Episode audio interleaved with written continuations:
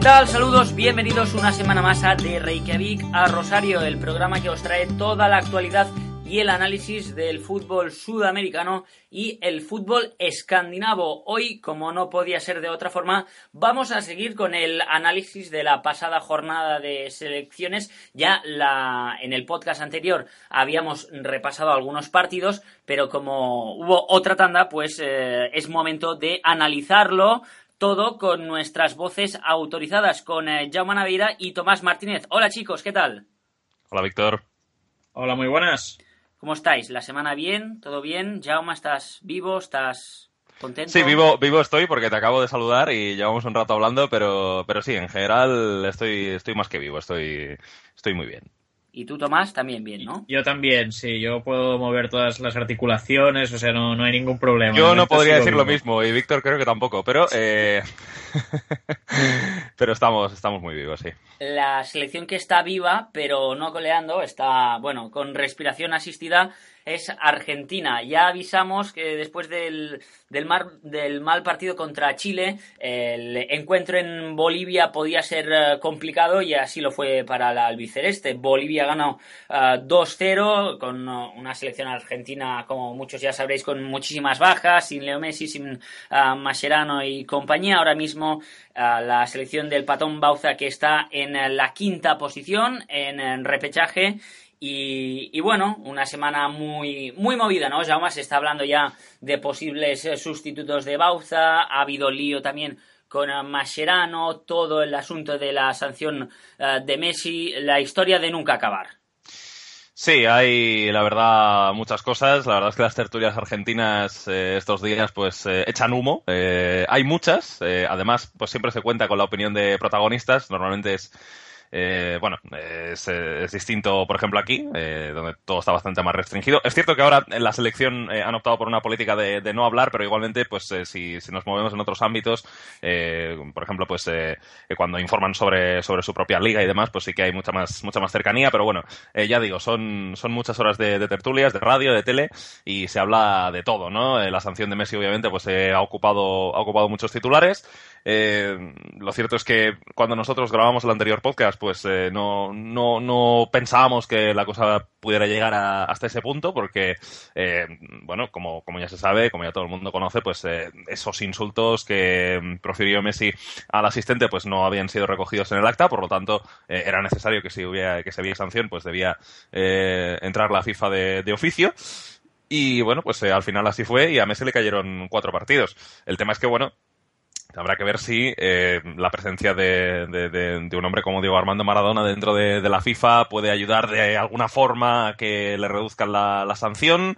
Es cierto que en anteriores casos pues eh, eh, se ha conseguido que las sanciones se reduzcan. Me parece que en Medel, eh, por una situación similar, eh, le bajaron la sanción, no sé no sé si fue de, cuatro o tres partidos a, dos, algo se la, se la redujeron. Y aquí, pues teniendo en cuenta que hablamos del mejor futbolista del mundo, un futbolista que al final yo creo que la, la FIFA le necesita, ¿no? Para su, para su competición, igual, eh, bueno, pues eh, se, se puede, se puede conseguir algo, ¿no? Pero lo cierto es que la argumentación de AFA es muy débil, porque al final eh, lo que se dice es que eh, Messi pues eh, dijo esos insultos al aire y no es cierto. Todos hemos visto las imágenes en las que eh, se lo dice directamente al, al asistente y por lo tanto pues eh, ese, desde luego ese no es el argumento para conseguir que, que te reduzcan la, la sanción. Y, y luego pues ha habido mucho, mucha conversación con respecto a lo que bien decías, eh, un posible cambio de seleccionador. Eh, lo cierto es que, bueno, esta, esta misma semana ha habido las elecciones en AFA, ha salido Chiquitapia de, de- como presidente y, bueno, eh, lo que ya se venía diciendo antes de que la elección se, se concretase es que eh, este nuevo presidente no quería a Bauza, eh, de hecho ya sabemos cómo llegó, eh, llegó a, a AFA pues y llegó a la selección argentina con aquella presentación mítica en la que se le describió como el entrenador más potable que había eh, y luego pues ha habido diversas muestras que, que nos han enseñado que, que quizá pues no es un entrenador demasiado bueno pues demasiado querido en este en este momento no Eh, eh, creo que el propio Chiquitapia dijo que se iban a revisar todos todos los contratos de, de la gente que estaba vinculada con, con AFA y, y bueno que el patón Bauza pues obviamente iba a ser iba a ser uno de los que de los que más eh, análisis iba a recibir por, por así decirlo Y entonces, pues hay muchos rumores, ¿no? La figura que más suena, eh, de la que más se habla en Argentina, es la de Jorge Sampaoli, que a final de temporada con el Sevilla, pues podría dejar el club porque su contrato es de un año más otro. Eh, el tema es que la AFA tendría que pagar un millón y medio de euros para poder hacerse con los servicios de San Pauli, lo cual podría eh, inducir a otra consecuencia. Y es que eh, ayer, precisamente en Fox, un periodista, el profe Pellegrini, dijo que si esto se produce, si la AFA va por San Paoli, pues podría ser que se parara el fútbol otra vez. ¿Por qué? Porque agremiados, el sindicato de futbolistas, pues intentaría parar el fútbol otra vez en señal de protesta eh, dado que, bueno, ya sabemos que el fútbol estuvo parado por eh, porque AFA no le pagaba a los clubes lo que, lo que les debía, eh, y entonces, pues, no, no solo pagaba porque supuestamente no tenía dinero, pero claro, si van a fichar a San Paoli y además le van a pagar el finiquito a Bauza, pues obviamente eso va a suponer un gasto importante de, dinero y, bueno, pues viendo la, incoherencia que supone que el fútbol estuviera parado hace pocas semanas y que ahora pues se pudiera cometer esa doble operación, pues claro, los, los jugadores estarían por, por, parar otra vez el, fútbol, ¿no? En señal de, protesta, porque les parecería realmente un engaño. Entonces, eh, la verdad es que hay muchas, hay muchas cosas, hay, se habla de muchos temas y, y lo cierto es que está, está echando humo, como digo, la, el periodismo argentino deportivo. Sí, y otro tema de otro episodio de esta larga lista de sucesos que, que, se van prácticamente encadenando, Tomás, ha sido el asunto Mascherano, ¿no? Ha salido un ex preparador físico diciendo que el jefecito era o es aún el que hace las alineaciones. Eso es, se ha salido Carlos Divos, eh, que fue preparador físico de la selección en los tiempos de, de Basile, y, lo ha acusado de, de, bueno, de hacerle las alineaciones a Bauza, básicamente, y, y Mascherano ha salido a replicar pues de manera dura, a, negar rotundamente esto y a decir que eh, pues que no tolerará que le acusen de este tipo de cosas, obviamente, ¿no? Pero en cualquier caso, al final es más leña al fuego y una situación compleja, ¿no? Por lo que dice Jaume de que si quieres buscar un nuevo seleccionador, eh, primero no tienes tanto margen de error, la selección teóricamente o, la federación teóricamente tampoco tiene mucho dinero como para andar pagando finiquitos y cláusulas y sueldos, etcétera, etcétera y por tanto al final también se acumulan los problemas incluso como del vacío de poder que hay en, la propia AFA, ¿no? De que obviamente después de, de, Grondona pues ha quedado un poco la nada, ¿no? Después de una federación tan centrada en la figura de, de una sola persona que acumulaba tanto poder y tanta decisión y al final pues cuando, cuando ya no está Grondona pues ahí ha quedado pues el, el caos que había pues o, solo lo sabía interpretar él y ahora no lo sabe interpretar nadie. Entonces ahí obviamente también hay estos temas organizativos que vienen penalizando tanto a la AFA y futbolísticamente, pues ya, ya lo hemos comentado varias veces, la selección no está bien y aunque quizá eh, si uno lo pensara antes del inicio de la jornada de ganar en casa o, incluso, no sé, hace varios meses tú piensas, bueno, Argentina gana en casa a Chile y pierde en Bolivia. No son resultados eh, tan tan fuera de lo común en sí mismos. O sea, es un hecho que se podría que se podría dar perfectamente, ¿no? Si tú empiezas a dibujar los puntos que puede hacer eh, Argentina en después de las dos primeras jornadas, pues lo podrías llegar a, a, suponer, porque también Bolivia pues es un contexto muy particular en la altura, etcétera. Pero el tema es también cómo jugado, lo que transmite el equipo, la sensación de, de andar sin ningún tipo de rumbo, etcétera, etcétera, etcétera, porque a Chile se gana, pero también con lo mínimo y porque es un poco como, como el día que, que gana Argentina a Colombia, que tampoco se encuentra un, un rival en su mejor momento, que le plantee la batalla seguramente al máximo de su potencial. porque, perdona una cosa, Tomás, más allá de polémicas y tal, y esta pregunta es para ti y para Jaume también, eh, futbolísticamente, ¿cómo fue el partido contra Bolivia? Ya sabíamos que, era un equipo prácticamente nuevo, con Prato, con Correa, eh, Enzo Pérez, etcétera, Vanega también entró, em, pero ¿qué, ¿qué, ofreció Argentina en, en Bolivia? Bueno, salió Argentina con mucho miedo, a Mm, a replegarse, a, ceder el balón y la iniciativa a Bolivia directamente y a esperar en su área comprimidos y a ver si se pasaba un poco el partido así, a ver si rascaba un empate y a ver si tenía alguna opción de contragolpear. Y, y salía con muy poca gente luego porque obviamente los futbolistas también tenían un, miedo a la altura que les pasara factura también cualquier esfuerzo físico. Entonces quedaban descolgados Prato y Correa en punta y, a veces se sumaba Di María. Y entonces salió un poco con esa intención Argentina. Ya luego hubo un, tramo de partido en la que empezó a salir más, que parecía que podía marcar, porque al fin y al cabo, pues la calidad de sus jugadores, por mucho que jueguen Prato, que juegue Correa, que juegue Enzo Pérez, que juegue Vanega Pizarro, que igual no son titulares, pero es superior a la de Bolivia, cuando parecía que podía llegar el 0-1, pues ya llegó el, primer gol en una acción desafortunada, pero sobre todo fue esa sensación de ir a ceder el balón, a replegarse en, la frontal de tu área y, en ese sentido pues luego también se le hizo un mundo, pero sobre todo esa, a mí lo que me transmitió Argentina, no sé si ya estará de acuerdo conmigo, pero a mí es que me pareció que fue un equipo que saltó con muchos complejos, con mucho miedo al, contexto, al escenario del partido más allá del rival y, casi con muchísimo miedo. Sí, eh, obviamente fue así, ¿no? Eh, y fíjate que incluso en, días previos eh, yo, yo, compartí en, en, Twitter un enlace en el que en el que se hablaba de una de las estrategias de Bauza dentro de dentro del planteamiento de partido, que era eh, bueno enseñarle a los jugadores cómo perder tiempo en, en, en Bolivia, ¿no? Por el tema de, la altura, eh, bueno, que se tenían que tirar mucho al suelo, que alargar mucho los saques de banda, todo ese tipo de cosas, eh, para, para que, bueno, pues para que este tema de la altura no, no, no se los comiera, ¿no?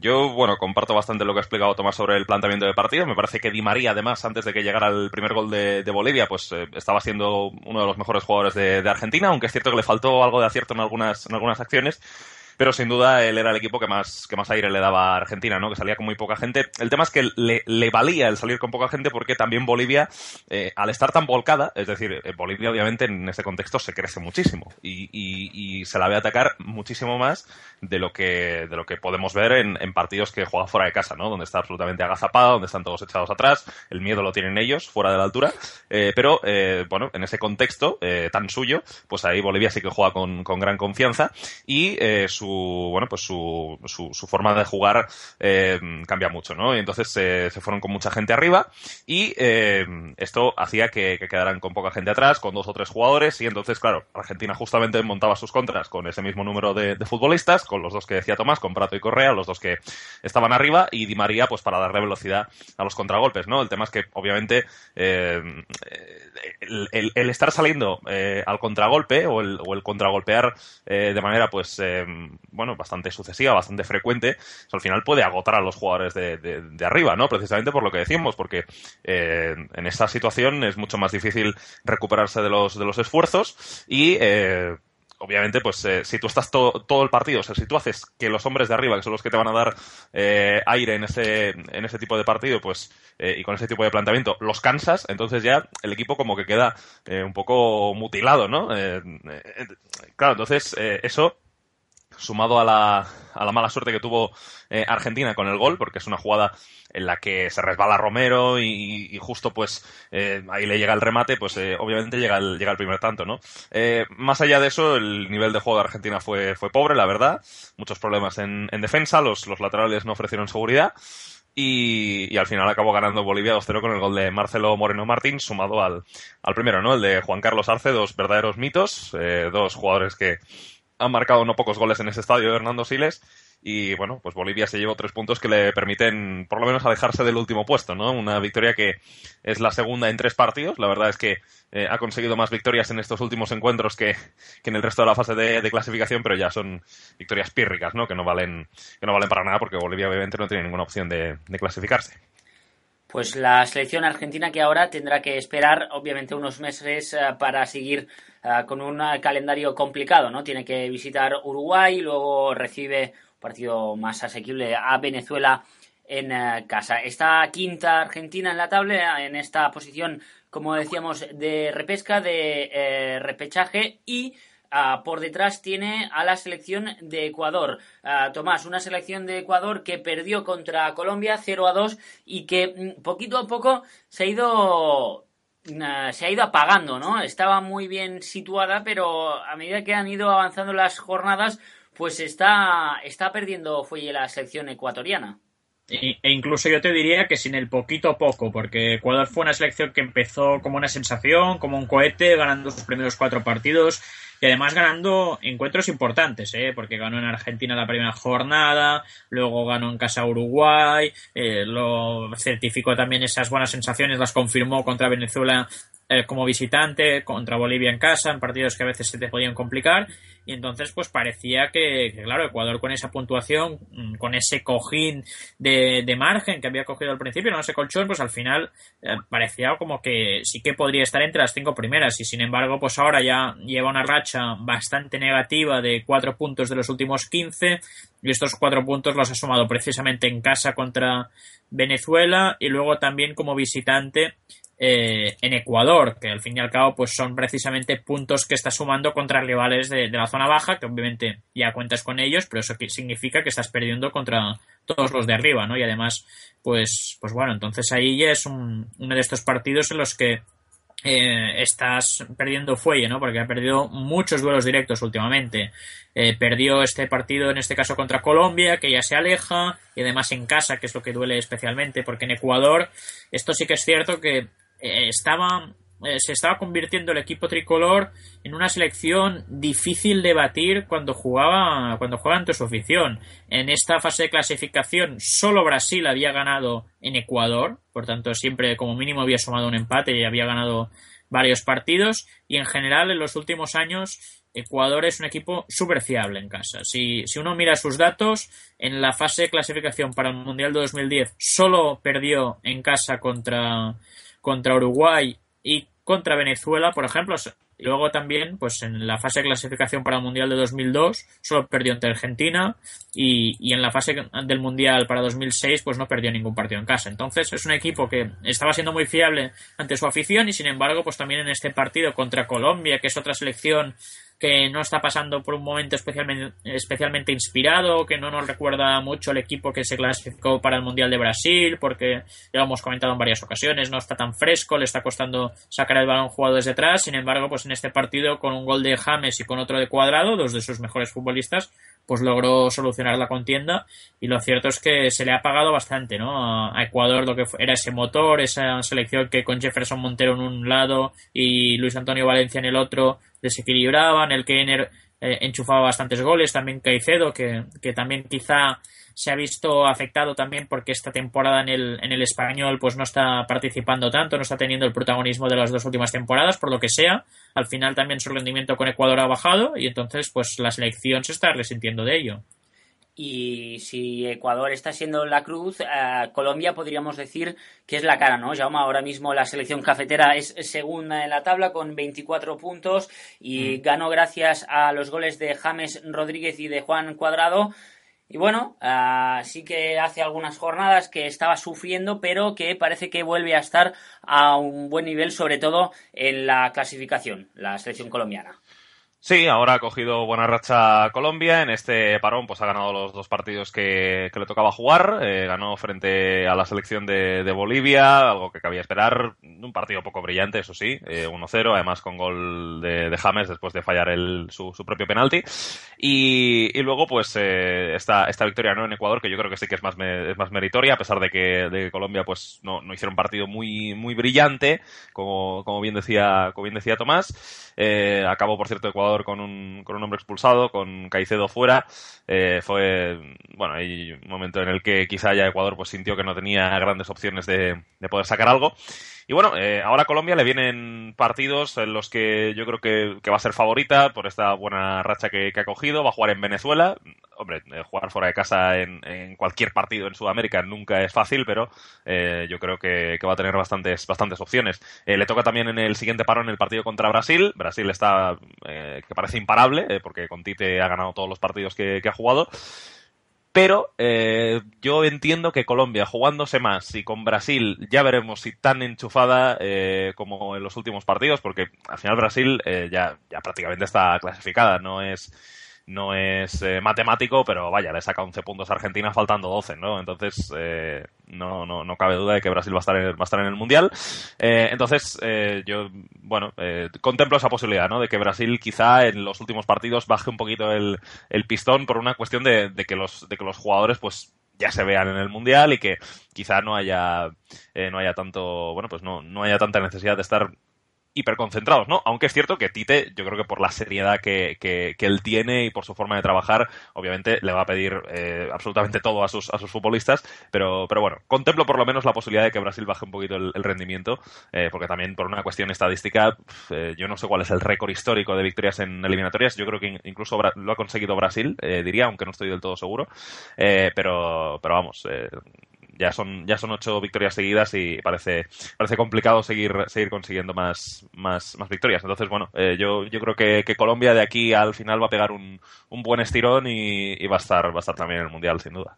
Ahora hablaremos también de la selección brasileña que ganó 3-0 a Paraguay, pero antes, hombre, yo creo que hay que comentar el, sorprendente, o no sé si tan sorprendente, pero, pero un resultado que agita bastante la, la clasificación como es este Perú 2, Uruguay 1, la selección de charrúa que se complica un poco, ah, hombre, sigue siendo tercera en la tabla, pero sí que parecía ya que estaba junto con Brasil casi ah, prácticamente clasificada. Y ahora con estos 23 puntos, los mismos que Chile, que es eh, cuarta, y Argentina, que es la que marca un poco ahí esa zona con 22 eh, puntos. O sea que, ah, bueno, eh, no sé cómo veis a la selección de Uruguay, que se la, tendrá que jugar un poco en la próxima fecha contra, contra Argentina en casa.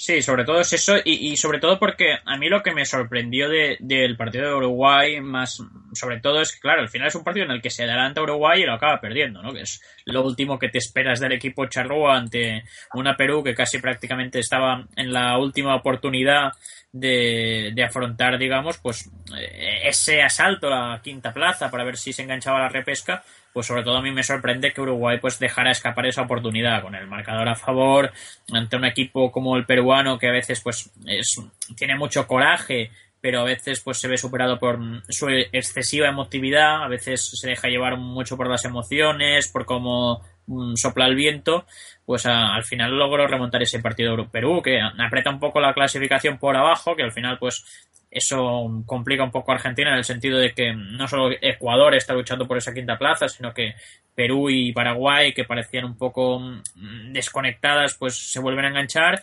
Y en el caso de Uruguay, pues es un poco mm, jugártela obviamente contra Argentina, porque ya si ese partido lo pierdes, de golpe Uruguay se puede ver quinta cuando se veía segunda y con margen de maniobra. Ha partido tres partidos seguidos, que son demasiado seguramente, luego ya le quedarían dos partidos fuera contra Paraguay, Venezuela, etcétera. Entonces, lo típico que sobre todo el partido contra Argentina, su clave imagino que va a ser no perderlo, que no se escape, que igual si lo ganas, pues si quedas un golpe de autoridad y ya dejas descolgada a Argentina, pero como mínimo, sobre todo no perderlo, que no sume esos puntos la selección albiceleste, que ya veremos cómo llega exactamente en ese momento, si ya puede reincorporar a Dybala, si hay cambios o no, porque todavía falta hasta finales de agosto cuando vaya ese, ese cruce, pero a mí en general, Víctor, a mí es que lo que me parece la, la clasificación de Conmebol esta temporada es que me parece casi como un acordeón que se estira, se estira mucho, parece un momento en el que se va a estirar, que se empiezan a abrir las diferencias y luego los de arriba pierden y los de abajo ganan y se vuelve a cortar. Y así, vas estirando, vas acortando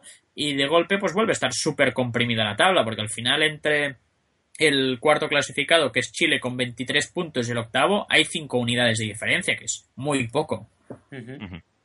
Sí, sí, esto es lo bonito de las eliminatorias, ¿no? Yo creo que, que siempre es un poco, siempre es un poco así. Eh, al final hay muchas selecciones competitivas eh, y, bueno, yo creo que obviamente la, calidad define, también eh, la regularidad obviamente pues eh, te permite te permite estar o no en el, en el mundial. bueno, Ecuador me está recordando un poco a la campaña que tuvo Venezuela, ¿no? De cara al mundial 2014. Es cierto que Venezuela, bueno, no sé si, si era si era mejor o no que, que Ecuador. Yo, yo creo que en cuanto a nivel están más o menos parejas aquella Venezuela y está Ecuador. Además que Venezuela no tiene mucho historial, bueno, no tiene historial ninguno en los mundiales, no se ha clasificado nunca. Eh, entonces, no sé si, si eso pues puedo hacer que, un poco Venezuela pues se, se, achantara, entre comillas, cuando llegaran los, los, últimos, los últimos partidos, ¿no? Pero, pero bueno, eh, a mí lo que me está gustando es esta reacción de, de Perú, eh, que lleva siete de los últimos 12 puntos, además contra rivales difíciles. Yo creo que la victoria contra Uruguay era difícil de sospechar. Yo, de hecho, pues como creo que ya sabéis, puse un pronóstico ahí de cómo iban a quedar las últimas jornadas y yo daba por seguro que esto iba a terminar en, empate, eh, pero, pero vaya, eh, Perú consiguió, consiguió los tres puntos. Yo creo que Perú, en cuanto a Uruguay, eh, o sea, en cuanto, en cuanto a juego, es, yo creo que por momentos es mejor que, Uruguay. O sea, a mí, a mí al final Uruguay me parece que es una selección que, si no tiene a Suárez, es, eh, pierde muchísimo, de verdad. O sea, creo que es una selección eh, que en cuanto a recursos futbolísticos tampoco, tampoco es para tanto. El tema es que, eh, obviamente, el, carácter y la competitividad de, este, de este país eh, pues es, es enorme y, si está Suárez, pues yo creo que pueden optar a todo. pero, pero claro, creo que en cuanto a juego en sí no, no es eh, me parece que no es ninguna maravilla y lo vimos en, la última en la última Copa América, ¿no? Cuando no estuvo Suárez, pues eh, eh, creo que Uruguay experimentó muchísimos muchísimos problemas. y bueno. Yo sí, ya digo, victoria bastante, bastante inesperada de, de, Perú, porque es lo que comentamos siempre, es una selección que no, no ha tenido nunca la regularidad en estos torneos tan largos como son las eliminatorias eh, para, para, poder meterse en el, en el Mundial. Eh, el nivel futbolístico sí lo, sí lo tiene. El tema es que también es una selección pues muy, muy mental, ¿no? Por así decirlo. Depende mucho del estado de ánimo para poder eh, rendir o no. Y claro, pues quizá esto ha penalizado a, Perú, pero, pero vamos, futbolísticamente yo creo que es una selección muy, muy interesante de, de ver. Y, a mí personalmente pues me, me alegra que ganase Perú porque todo se, como bien decir, se comprime y, y la verdad a mí me me, haría ilusión por lo menos que Perú llegara a la, repesca, aunque eso exigiría también eh, echar alguna de las, de las grandes, ¿no? Pero, pero oye, Perú es una selección divertida, la verdad.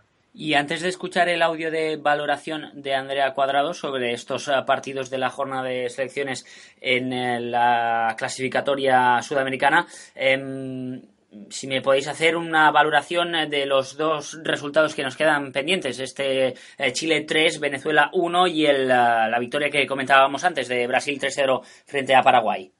Bueno, el partido de Chile contra Venezuela fue muy sencillo, mucho más de lo esperado, sobre todo porque empezó de manera fantástica Alexis Sánchez, que marcó un golazo eh, ya nada, a los cinco minutos ya abrió la lata y entonces eso facilitó mucho más eh, lo que fue el partido, porque con un golazo de falta y luego se inventó la jugada del 2-0 en el 7 para Paredes, que luego marcó el tercero, entonces fue un partido muy, muy, muy sencillo para Chile, mucho más de lo que se podía esperar. En, contra una Venezuela, pues que ya está un poco eh, de cara pensando más en, la siguiente generación, quizá ya pensando más en lo que va a ser la clasificación para el próximo mundial, han entrado algunos jóvenes, paró un penalti Fariñe, le paró un penalti precisamente Alexis Sánchez y hubo un momento en el partido que Rondón marcó el 3 que apretó un poco Venezuela en la segunda parte, pero muy sencillo, y luego en el caso de de, Brasil, pues bueno, sigue a ese nivel, ¿no? Con, con Neymar sobre todo, que, que está en un momento espectacular. Yo, eh, en cuanto a Venezuela, le, pasó otra vez lo que le viene ocurriendo habitualmente y es eh, recibir eh, tantos en los momentos determinantes de, de, cada parte, es decir, en el inicio o en el, o en el final. Mira, si analizamos los últimos partidos, el Colombia-Venezuela del pasado mes de septiembre, en el último minuto de la primera parte, gol de James. Y también en los últimos minutos de, de la segunda parte, gol de, de McNelly. Luego, en ese partido contra Argentina, bueno, fue el minuto 13, igual ya hubo más tiempo para poder.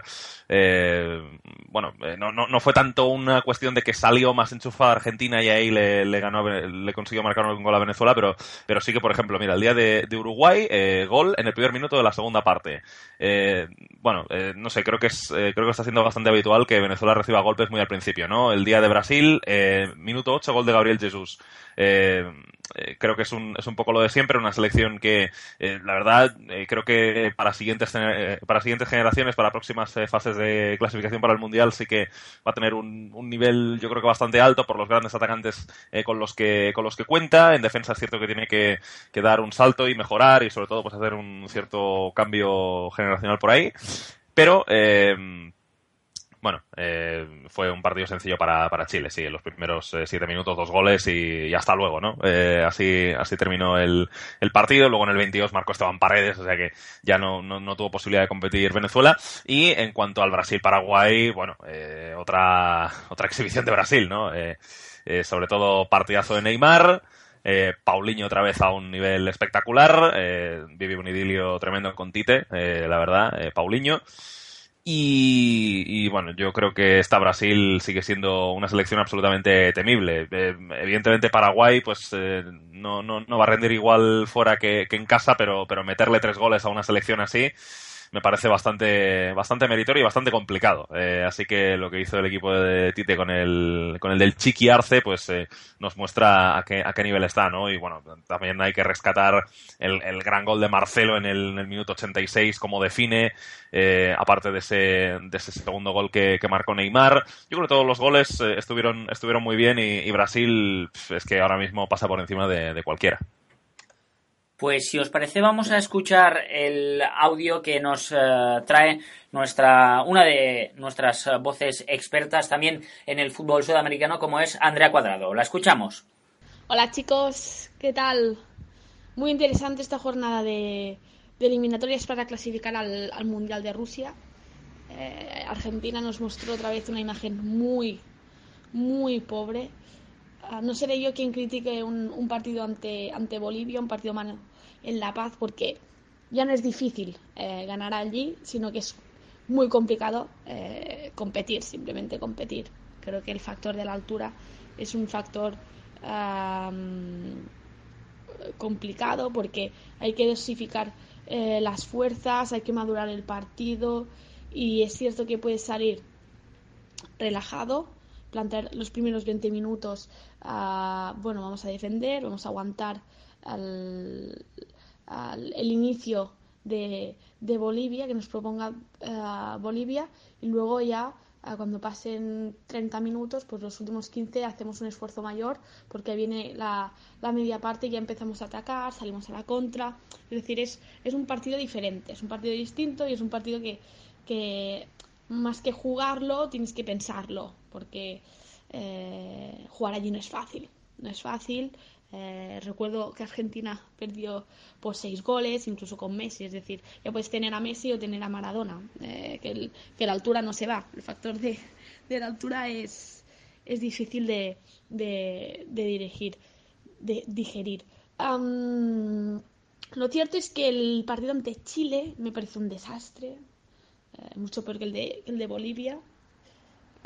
Básicamente porque no hay un plan. Es decir, Argentina no no, tú no sabes a qué juega Argentina, no, no reconoces el estilo de, de, Argentina. Al final son un puñado de individualidades que te hacen eh, una jugada y, y, anotan gol. Y luego está Messi, que es su sistema, ¿no? Es Argentina, el sistema de Argentina es, es Messi, y ya está. Es decir, uh, tú ves a la selección alemana y dices, vale, domina el partido a través de la pelota. Ves a otra selección y dices, bueno, pues esta selección espera un poco más atrás, eh, roba y sale a la contra. Está bien si es que el problema no es criticar X estilo, el problema es que en Argentina no puedes reconocerlo directamente. Yo creo que ese es el gran hándicap. Es decir, si supiéramos a qué juega Argentina, pues lo, valía, lo valoraríamos de otra forma, pero es que no se sabe a qué juega. Luego, defensivamente, el partido ante Bolivia me pareció muy flojo.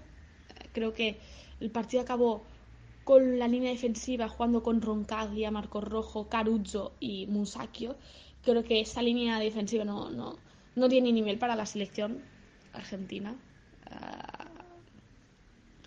Uh, no, no, porque los laterales ante, ante Bolivia fueron, fueron un fueron un coladero. Eh. Chumacero hizo lo que quiso eh, cayendo en la banda de en la banda de Marcos Rojo y luego Arce uh, superó por completo a, a Roncaglia. Y luego, bueno, está el factor uh, también de Uruguay, jugó Uruguay, perdió los dos partidos. Uh, había arrancado bien, pero lo cierto es que se ha notado estos dos últimos partidos un pequeño bajón. Vi el partido ante Perú, pero es una, una selección que a mí personalmente me gusta porque eh, tiene un estilo que, que, es vistoso de ver, que te divierte, eh, la tocan, saben jugar, sobre todo en, en tres cuartos, uh, cuando se juntan, uh, y luego está Guerrero que finaliza. Pero sí es cierto que, que anularon también a Suárez, eh, cada vez que Suárez recibía el, malo, el balón tenía dos, tres hombres encima de él. Así que pa, para él fue un partido bastante, bastante complicado. Y luego está Brasil. Eh, Neymar está a un nivel impresionante. Impresionante. Ah, me recuerda a ese Neymar de, de Santos que jugaba a Libertadores, que tiraba el solo del carro prácticamente. Y, me encanta este Neymar que se siente líder, que está libre sobre el campo, que, que, puede hacer lo que quiere, que arranca desde la izquierda y cae a la derecha y cae por el medio y, arranca y cambia de ritmo, lo hace todo, lo hace todo. Y a mí es el Neymar eh, que me gusta más, el que tiene mucho más protagonismo, porque es un jugador para, para tener el protagonismo que él quiera. Y ante Uruguay fue una exhibición y ante Paraguay fue otra. También comentar el rol de Paulinho. Uh, Paulinho a mí en Corinthians, cuando jugaba con Tite, me pareció un jugador espectacular. Es decir, yo creo que es un jugador que solo rinde con Tite. También es cierto que no tengo tiempo para ver el fútbol chino porque en algún momento de mi vida tengo que dormir. Pero es un llegador nato. Recuerdo con, con el último técnico, a, lo que hacía era lo ponía, pero lo anclaba en el centro del campo. Tú no puedes anclar a Paulinho. A Paulinho lo único que sabe hacer bien es robar, llegar desde segunda línea, asistir y chutar desde la frontal. Y ya llegar, rematar y marcar gol. Si tú le quitas a, a, a Paulinho la, llegada, es como si le quitas la zurda a Messi. No, no tiene ningún sentido. Luego también recuerdo que en Corinthians, en ese Corinthians de Tite, juega con Ralph, que era su escudero. Entonces Ralph mantenía la posición y, y, y Paulinho, pues era el que más llegaba y, y, anotaba muchos goles. A mí con, con Tite siempre me ha parecido un buen, un buen entrenador. Y también me alegro de la situación de Brasil porque creo que con Tite tienes que ganarlo todo. O sea, todo. Ya cuando cuando anunciaron que el entrenador sería Tite, dije, ¡buf! Favoritos para Rusia, seguro, seguro. Porque es un entrenador que, que compite muy bien, que lo estudia muy bien, uh, que ha querido aprender de Europa, que se ha adaptado a los nuevos tiempos.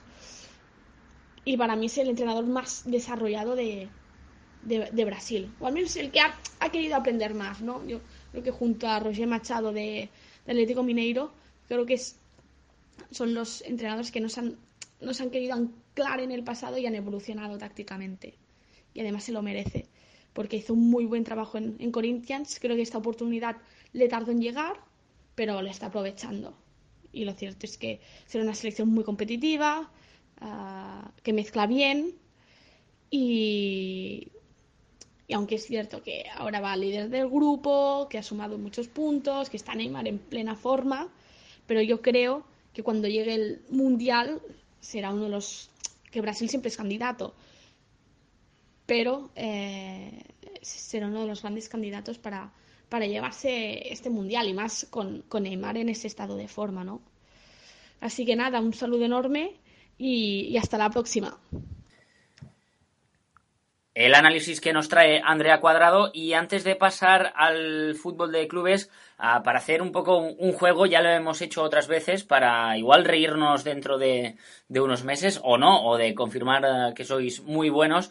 Os uh, quería preguntar Jaume Tomás si creéis que, que, la, que la tabla la clasificación para el mundial se va a quedar más o menos así o esperáis muchos cambios yo no espero grandes cambios. Yo creo que Argentina va a jugar eh, la repesca. Yo creo que eh, Brasil, Uruguay, Colombia y Chile van a estar en el, en el Mundial y de, de, de, forma directa y bueno eh, creo que fuera se van a quedar Ecuador Paraguay Perú Bolivia y, Venezuela yo confío en, o sea no no de manera eh, totalmente exacta en los pronósticos que hice pero creo que eh, sí que me parece que sí que va a ser ese el orden más o menos o, creo que sí que van a ser esas cuatro las que clasifiquen y, y Argentina será la que vaya a la, a la repesca que eh, por cierto, jugaría, suponemos que contra Nueva Zelanda. En principio, un rival sencillo para, para Argentina en esa, en esa repesca. Bueno, le podría tocar Tahití también, o sea, hay, hay un playoff para definir el equipo que va a jugar el playoff contra el equipo sudamericano, o sea, mm. especie de dos grupos, etcétera. Entonces es un sistema así, veremos entonces si alguien da la sorpresa, ¿no? En este caso, pero se espera Nueva Zelanda Y, sí que es cierto que, que, Argentina se le ha puesto cara de ir a la repesca, porque ese partido con, en Uruguay sin Messi es una, una fecha muy delicada. Entonces ahí ya si Argentina no gana en esa fecha jugando Chile en casa, jugando eh, Colombia contra Venezuela. Mm, en ese caso, pues es la, una fecha que le puede alejar bastante del cuarto puesto y entonces ahí, pues seguramente ya tenga que, luchar por eso, ¿no? Que al final, pues al, jugar contra un equipo de, de menor entidad como es el de Oceanía, que no es eh, como en otras temporadas que ha habido pues eh, playoff contra el de CONCACAF, por ejemplo, o depende de qué equipo asiático, pues entonces seguramente eso va a beneficiar al albiceleste o al equipo que sea, que sea el quinto, pero lo cierto es que tal y como está el panorama ahora, pues es lo que tiene pinta, ¿no? Obviamente pues ah, faltan meses y, luego pues igual para el partido contra Uruguay se lesionan Luis Suárez y Cavani y cambia el, el panorama, ¿no? Pero eso es lo que, lo que tiene pinta, sí. Muy bien, hecho el análisis de la jornada de selecciones que nos ha dejado este parón y antes de cerrar la carpeta sudamericana, Jauma, querías hacer un par o tres de apuntes del fútbol de clubes, ¿no? Me has dicho Audax, eh, Chapecoense, todo tuyo. Sí, eh, bueno, pues eh, lo, que es de rabiosa actualidad es que ha descendido Audax, el equipo que el año pasado fue la gran sorpresa del campeonato paulista y del fútbol de Brasil, me atrevería a decir. Eh, un equipo que, no es ni bueno que, no es ni, profesional o que no era ni profesional en el momento de, quedar eh, subcampeón del, del Paulistao, un equipo con una propuesta ofensiva verdaderamente espectacular eh, dirigida por Fernando Diniz, que luego tuvo su oportunidad en segunda división brasileña con el Oeste, porque hay una asociación, digamos, entre, entre, entre estos clubes, ¿no? Entre, entre Oeste, Audax y Gremio Sasco, todos forman parte, todos forman parte, digamos, del mismo entramado empresarial. Y bueno, pues eh, fue, fue un club eh, que ya digo, eh, consiguió jugar la final de, del Paulista con una propuesta ofensiva brutal y, este año pues la, la, propuesta ha sido la misma. De hecho empezaron el Paulistao ganándole a, a Sao Paulo, no 4-1, pero sí 4-2, como eh, o sea, 4-1 fue la temporada pasada cuando se enfrentaron en cuartos de final, que fue un partido memorable. Y, este año pues empezaron con un 4-2, pero a partir de ahí eh, Audax solamente sumó 6 puntos más en, las 11 jornadas siguientes y ha acabado descendiendo a segunda división del fútbol paulista. Eh, este equipo que, creo que este año va a jugar otra vez la, la Serie D. Y bueno, aparte de esto, pues hay que mencionar eh, que hay eh, bueno, rumores de que quizá Ortigoza podría sumarse a Chapecoense. Eh, Néstor Ortigoza, el jugador paraguayo, sería un gran fichaje, la verdad, para, para Chapecoense, pero eh, él ha salido un poco al paso de estos rumores y ha dicho que su, su opción preferida es quedarse en, en San Lorenzo. Y luego recordar que eh, la próxima semana vuelve la Copa Sudamericana con 11 nuevos partidos. Ya explicamos aquí un poco cómo se distribuían los, los encuentros en esas, eh, bueno, en esas extrañas fechas, ¿no? Que, que, ya, que ya dijimos, eh, con, porque son eh, 22 eliminatorias, eh, de las cuales eh, se juegan las 11 idas y las 11 vueltas en semanas eh, separadas, normalmente la primera semana de, cada mes. Y lo que vamos a tener pues son estos 11 partidos, Petrolero contra la Universidad Católica de, Ecuador, va a jugar Independiente contra Alianza de Lima, uno de los partidos bueno, pues eh, más, más interesantes. Eh, Cruzeiro contra Nacional de, de, Asunción, hay un Everton de Viña del Mar contra Patriotas de Boyacá, hay un Ponte Preta Gimnasia y De la Plata, y también un Corinthians Sud de Chile, que este sin duda es el que más cartel tiene, yo creo que de todas las eliminatorias. Eh, hay un Fluminense Liverpool de Montevideo, Estudiantes de Caracas Sol de América, Sport Recife Danubio, Oriente Petrolero contra Deportivo Cuenca y Defensa y Justicia Sao Paulo, que también va a estar muy bien, eh, además con dos propuestas ofensivas muy, muy claras, ¿no? Eh, Sao Paulo ahora lo dirige Roger y, sin duda pues el, estilo de juego ha cambiado mucho con respecto a precisamente cuando estaba el Patón Bauza y eh, Defensa y Justicia lo dirige un hombre que fue durante años asistente de Jorge Sampaoli, Sebastián Becas que lo cierto es que eh, dirigiendo a la U no tuvo gran éxito, pero eh, es uno de esos entrenadores que no tiene dudas en cuanto a qué propuesta eh, bueno pues decide, decide llevar a cabo y también eh, uno al ataque tomando un poco testigo de Ariel Hollande, ¿no? que era el entrenador de, este equipo de Defensa y Justicia, que, bueno, que ahora Ariel Hollande está dirigiendo a, Independiente. Muchas cosas la semana que viene en la jornada de Copa Sudamericana pues uh, analizaremos esta jornada de Copa Sudamericana como siempre aquí en Enterrar. Por ahora o por hoy eh, ya acabamos con el análisis del fútbol sudamericano y cruzamos el charco para hablar un poco en clave escandinava y también en clave selecciones, porque de todas las que jugaron en esta jornada eh, internacional. Eh, querías destacar, Tomás, a Dinamarca. Lo querías destacar por un aspecto negativo y es que la selección danesa empató a cero contra Rumanía. Ahora mismo Dinamarca es tercera del grupo E con siete puntos, los mismos que Montenegro, que es segunda. Polonia, la líder eh, tiene 13 puntos, eh, pero lo que ya comentábamos en la previa, ¿no? Que le, falta gol o, de momento no ha tenido suficiente gol esta selección danesa.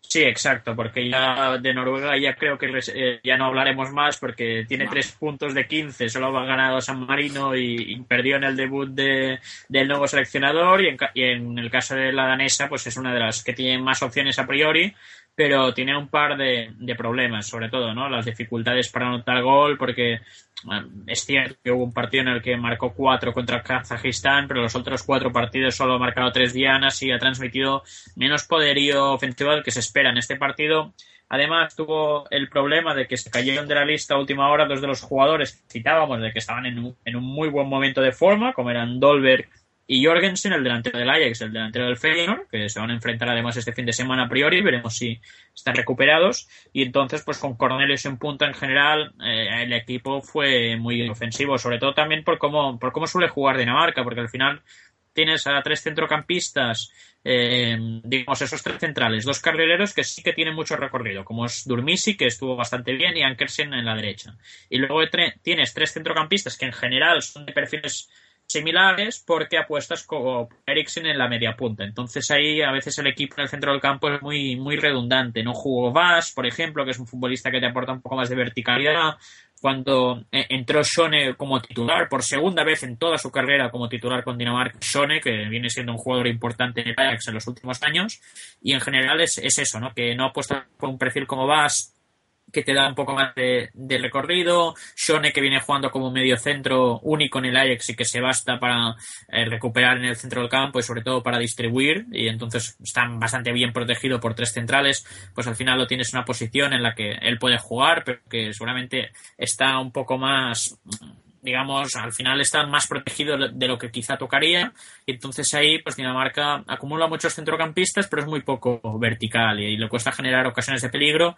Y es uno de sus problemas. El grupo está muy igualado, porque Montenegro tiene siete puntos, Dinamarca tiene siete puntos, Rumanía y Armenia tienen seis, pero Polonia se está empezando a alejar ya de manera peligrosa, seis puntos respecto al segundo para el equipo de Lewandowski y compañía, y entonces eso deja la lucha por el segundo puesto tan abierta que hay muchas posibilidades de que el peor segundo de este grupo pues, o sea, el, el segundo, peor, el equipo, el peor segundo, lo diré bien algún día, el peor segundo de, de, todos los segundos que van a la repesca, pues sea, sea el de, el de este grupo. Entonces eso eh, le va a dejar sin opciones. Van a ir ocho a disputar la repesca y si el noveno peor segundo, pues es el, el del grupo de Dinamarca, pues por mucho que luego pueda alcanzar a Montenegro y superarlo, pues le va a complicar. Entonces es un poco la, la dificultad que va a afrontar ahora el equipo danés. Oye, y yo también, eh, Tomás y Jaume, os quería comentar el tema de Suecia, porque sí que es cierto que comparado con, por ejemplo, Dinamarca, eh, como que da un poco más de pereza, si me permites la, expresión, Suecia, porque no, no, juega tan vistoso, pero bueno, ahí está, es segunda a tres puntos de, la líder de Francia, ganó 4 a 0 a, Bielorrusia. Y, bueno, ahí está el conjunto sueco. Yo no sé cómo, cómo lo ves tú, Tomás. Sí, a ver, eh, Suecia ha firmado, yo creo, una primera vuelta de grupo por encima de las expectativas, porque venía con una regeneración eh, del bloque muy, muy acusada y sin embargo ha estado bien. Al final ha perdido en Francia, que es lo lógico, y ha empatado en el partido directo contra los Países Bajos. Se está aprovechando ahora mismo de que los Países Bajos están en ese estado de zozobra, de que no saben dónde están y que se están reencontrando y que veremos quién lo entrena de cara a los próximos meses. Y entonces ahí han sacado ese esa ventaja. Están aprovechando sus recursos, están empezando a dar un paso al frente, pues los Forsberg, que ha tenido algunos partidos buenos, porque Forsberg, por ejemplo, el partido en Francia, que además lo pierde Dinamarca, eh, lo pierde Suecia, perdón, pero es un partido que lo llega a ir ganando y que, y que además lo pierde en errores del portero, que no está particularmente fino. Ese día anduvo muy bien Forsberg, luego también estuvo bien Forsberg eh, marcando los dos goles, de los dos primeros goles contra Bielorrusia. Por tanto, hay jugadores que están asumiendo esa responsabilidad, porque de Forsberg esperábamos mucho en la Eurocopa y, no compareció, como un poco como todo el equipo. Y entonces, pues ahí está, ¿no? Además Bulgaria como tercera, que está compitiendo también bien. El problema, pues, de Suecia va a ser, yo creo que se lo va a jugar en el duelo de la segunda vuelta contra los Países Bajos, cuando le toque visitar pues imagino que se va a disputar en Ámsterdam el partido o en Rotterdam en cualquier caso, pues cuando le toque visitar al equipo neerlandés, pues ahí si saca un empate va, va a ganar mucho. Y quedan, bueno, Finlandia, Noruega, ya hemos dicho que, prácticamente nada, bueno, que están fuera seguro del Mundial. Y, luego está el tema de, de Islandia, que, que bueno, sí, no jugó bien contra Kosovo, la verdad, pero, pero también ahí está, segunda, a tres puntos de la líder de Croacia, y, sí que es cierto que, está acusando la, la presión del, del post-boom, ¿no?, de, de la Eurocopa, pero de momento está aguantando. Sí, va ganando en casa sus partidos, que al final es, es lo interesante. Ha ganado Turquía en casa, con mucho sufrimiento. Sobre todo lo más difícil seguramente fueron las dos primeras jornadas, en las que hubo esa, esa resaca directamente, ¿no? Que, le acusó, que estuvo a punto de dejarse puntos importantes contra Finlandia, pero luego ya pues se ha hecho fuerte ante su afición, el partido de Kosovo que se te puede complicar, pues lo ganas en, eh, en este caso en, territorio albanés y luego pues has perdido contra Croacia, que mira, es una cosa que te, que te puede pasar, ir a Croacia y perder. Entonces está en una situación bastante buena y, y ahora además es que los otros partidos de grupo si mantiene esta tónica, pues cuando juegue contra los rivales directos, digamos, que va a ser sobre todo eh, Ucrania y Turquía, que son los que aspiran a, a esa segunda plaza, pues Islandia ya como que tiene la ventaja de poder jugar solamente a, lo que más le gusta, ¿no? Que es para dejar un poco la iniciativa, etcétera, etcétera. Esos partidos que es los que más le importan al final, pues seguramente los va a afrontar como, como en la Islandia de siempre, ahora que tiene un poco más de colchón. Y entonces, pues, lo miras y es lo que te decía Axel, creo, en el morning, ¿no? Que al final miras los equipos nórdicos y, y algo eso hace 5 o 6 años que Islandia es la que está mejor colocada para ir al Mundial.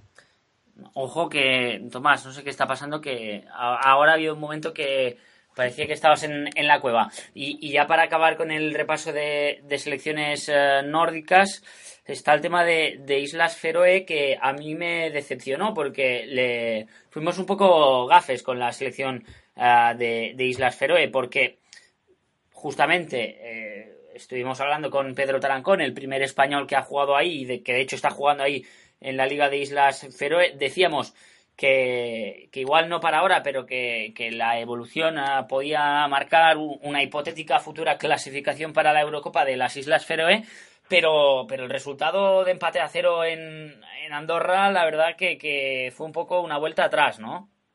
Eh, a ver, básicamente en el tema de Islas Feroe fue un partido un poco raro porque se marchó expulsado en Munson, que es uno de los mejores futbolistas de, de, las Islas Feroe, además por dos acciones prácticamente de, de simulación y, fue un partido muy cerrado en el que al final pues eh, Andorra pegó bastante y, y, la selección de Islas Feroe pues no, no pudo hacer mucho, ¿no? En ese caso se atascó y, fue un partido de, en el que se vio pues que a veces son dos equipos con muy poca calidad técnica y que les cuesta y al final pues tuvo las mejores ocasiones el equipo nórdico pero no pudo ganar en Andorra que además pues la selección de, Andorra pues sacó un resultado fantástico no porque no puntuaba en un partido oficial creo que era desde 2005 que no sacaba un punto. Entonces pues eh, al final también para, para, la selección andorrana pues fue un, partido muy positivo por eso. También ellos seguramente lo plantearon como eso no como un partido para romper esa mala racha para puntuar para eh, evitar ese cero en el casillero que llegaba, llegaban llevaban arrastrando muchísimo tiempo. Y entonces también para eso pues eh, como que les fue no sé si más fácil pero sí que lo, lo plantearon así como una final. Y al final los de los jugadores de Andorra pues sacaron ese punto también pues este es el panorama de las selecciones escandinavas eh, de cara al próximo mundial. No pinta excesivamente bien, pero bueno, em, veremos. Y ah, antes de acabar el podcast, ah, le hemos querido pedir a Pachu una valoración. Pachu eh, sigue en eh, Chiclana, preparándose para la temporada islandesa. Vaya, ¿cómo se lo está pasando, eh? Sí, sí, no, no. así todas las pretemporadas ya, ya me gustaría, ¿eh? ahí al, al sol de, Chiclana. Em, el caso es que esta semana ya empiezan las ligas de Suecia y de Noruega.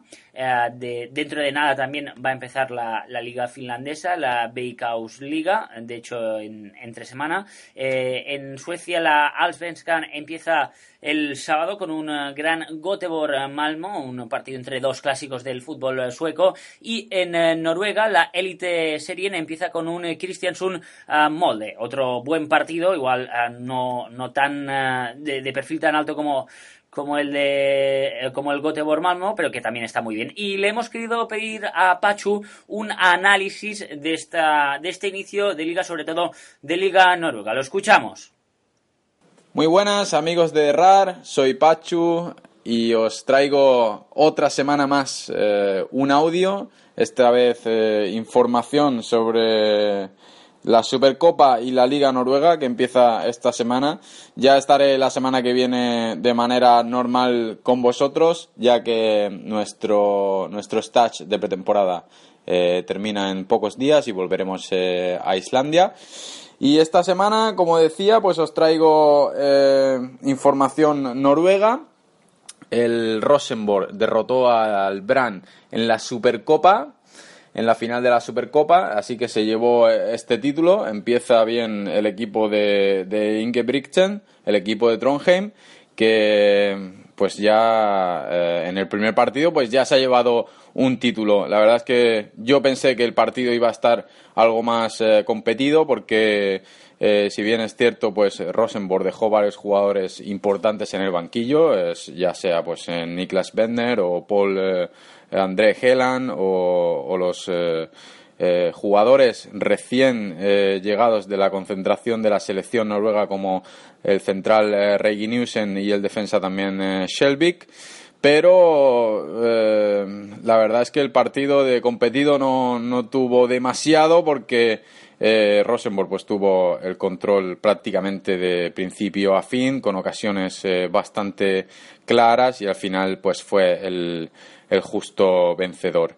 Y os decía también que, esta semana pues eh, empieza la, la, Liga Noruega, comienza con un eh, eh, recién ascendido como es el Kristiansund que juega o que abre la liga contra el Molde el sábado a las 6 y bueno, pues eh, un partido interesante para ver lo que, de lo que es capaz eh, Molde este año y un Christiansen que ya el año pasado eh, ofreció una muy buena imagen consiguiendo el, ascenso a, la élite Serien y, veremos de qué, de qué es capaz el equipo del sur de, de Noruega. Luego pues también tenemos un un equipo que ha, que ha, ascendido, que es eh, Sandefjord, que, fue el campeón de la, de la eh, la temporada anterior. Luego, pues eh, también eh, tenemos varios equipos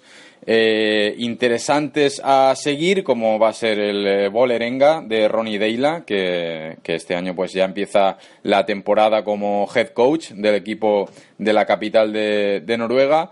Luego pues también eh, veremos si Odd y Haugesund pueden aguantar el nivel que, que ofrecieron el año pasado y también pues eh, veremos cómo eh, el brand ¿no? del, eh, del, preparador físico español Manu Torres pues si puede repetir la, la temporada que que hicieron el año pasado, donde consiguieron eh, meterse en, competición europea.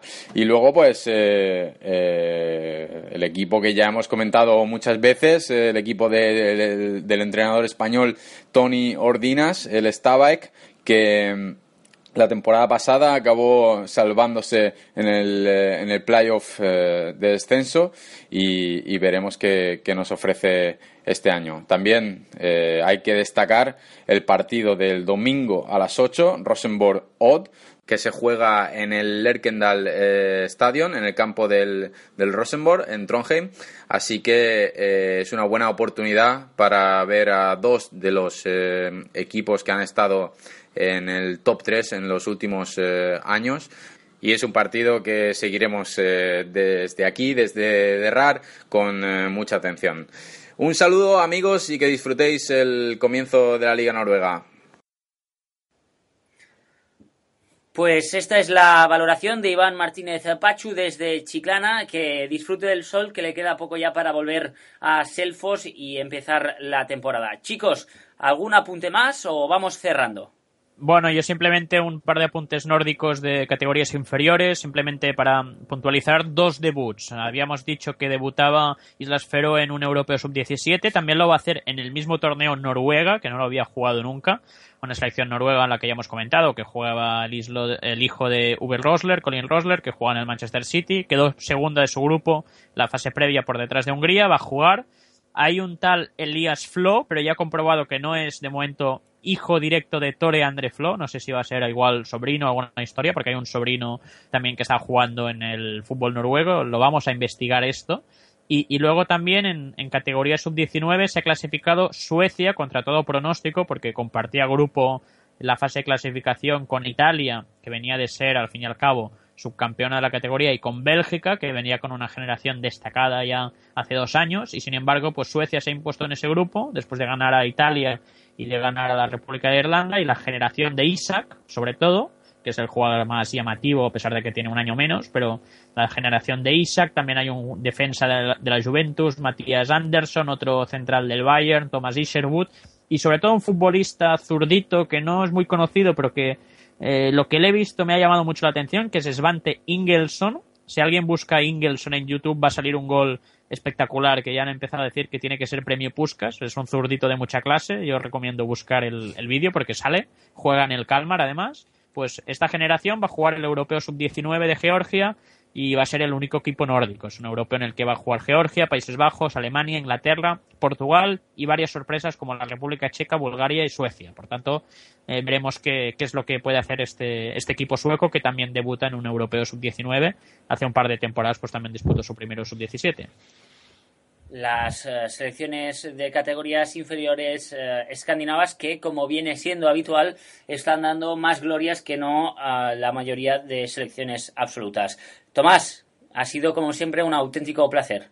Nada, un placer. La semana complicada, entiendo, ¿no? Ahora viene mucho fútbol, es un no parar esto de. Sí, ahora ya obviamente viene, viene la traca final de temporada, se van a comprimir muchas cosas, hay, hay copas, hay ligas, hay, hay bastantes historias y, y, a ver exactamente cómo, cómo lo hace uno, porque también a ver si luego también dentro de un par de semanas me paso en el MIC y cae algún equipo nórdico por allí, a ver a ver si lo tengo que investigar un poco, pero sí que bueno, son días de mucho fútbol y, y por tanto pues ahí estaremos. Mucho fútbol. Un abrazo, Tomás. Un abrazo.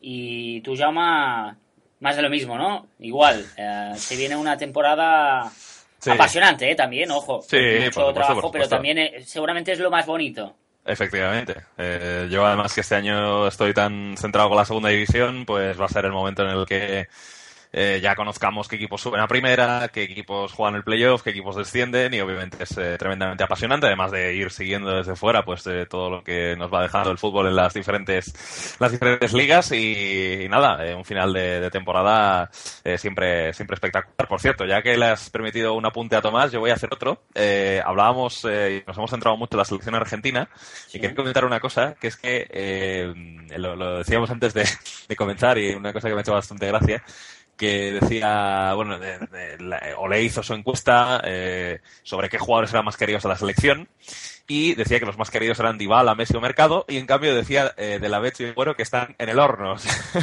Me gusta mucho esa, esa expresión. Eh, son los dos jugadores que peor están y ahora mismo están en el, en el horno, ¿no? Así que bueno, eh, la gente está bastante quemada y mucha reclamación de que, de que, de que vayan jugadores que que, brillan en la Liga Argentina y que no tienen tanto, tanto nombre. Eh, yo no tengo ninguna duda de que los que han ido tantos años a la selección es porque son mejores futbolistas, pero que quizá con la, con la albiceleste rinden menos. Eh, y, además hay unos cuantos ya que están muy intoxicados por, por las finales perdidas, ¿no? Entonces, eh, yo creo que eso, su baja de rendimiento y demás, pues no, no, no, sé si hará que haya este cambio a, a, corto plazo, pero yo comprendo también que la gente lo pida. Eh, y nada, simplemente por rescatar ese que la Betty y el Kun están en el, en el horno. Sí, ya te aviso que creo que me, me la voy a agenciar, ¿eh? Esta expresión me encanta. Estamos sí, sí. en el horno. Sí, sí, para cuando algo vaya mal, estamos, estamos al horno, sí. Sí, sí, me encanta. Em, este fin de semana estás en el horno. No, no, no. Eh, A ver, si estar en el horno es tener muchos partidos, sí, pero yo no considero que tener muchos partidos estar al horno. Algo, algo bueno. Y nada, pues eh, eh, hoy viernes toca un Alcorcón Mallorca muy decisivo por la, por la salvación. Bueno, muy decisivo tampoco, porque 10 jornadas después, pero sí que son los equipos de, la zona baja. Mañana MI partidazo Liverpool-Everton. Eh, luego a la tarde, no, a ver, que me acuerde. Sí, mañana hay multi, segunda división y a las 8.45 Roma.